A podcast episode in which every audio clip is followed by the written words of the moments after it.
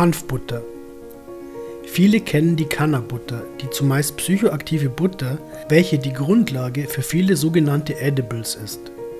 Im Grunde genommen handelt es sich dabei um eine Art Cannabis-Nussbutter, Beurre Noisette, je nach Bräunungsgrad oder Cannabis-Butterschmalz. Bei der Zubereitung wird sowohl Butter als auch Cannabis erhitzt, welches bei beiden strukturelle Veränderungen mit sich bringt. Anders jedoch ist es mit der Hanfbutter. Die Hanfbutter wird aus Rohprodukten zubereitet und erhält somit seine cremige Konsistenz. Diese passt nicht nur zu Grillfleisch, sondern auch aufs Brot oder zum Kochen, vornehmlich fürs Sortieren, damit die erhaltenen Kräuter nicht bei zu viel Hitzezufuhr verbrennen. Die Erhitzung könnte unter Umständen eine Aktivierung der Cannabinoide in Gang setzen.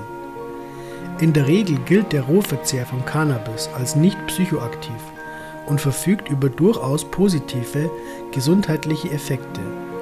Nicht umsonst zählt Hanf zu den sogenannten Superfoods. In dieser Butter kommen die wunderbaren geschmacklichen Eigenschaften des Hanfes zum Vorschein.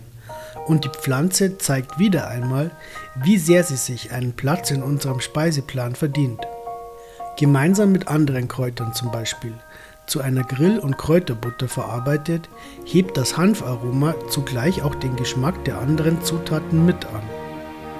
Zutaten 250 Gramm Butter, ein Bund frische Hanfblätter, ein Teelöffel Hanfsamenöl, eine Knoblauchzehe, Salz und Pfeffer, Chilischote getrocknet.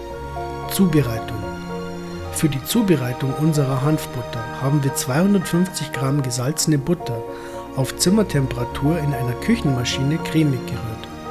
Die Menge der Hanfblätter entspricht ungefähr einem halben Bund handelsüblicher Petersilie. Diese haben wir zuerst sehr fein geschnitten und unter Zugabe von einem Teelöffel Hanfsamenöl im Mörser zerrieben. Hier können nun je nach Geschmack noch weitere Zutaten zugefügt werden.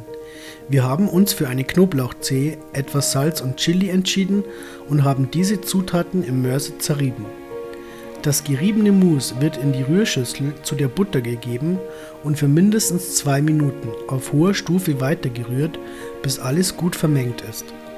Wenn die Butter nach Belieben abgeschmeckt wurde, kann man sie in Gläser abfüllen oder zu einer Kräuterbutterrolle formen und kühl stellen.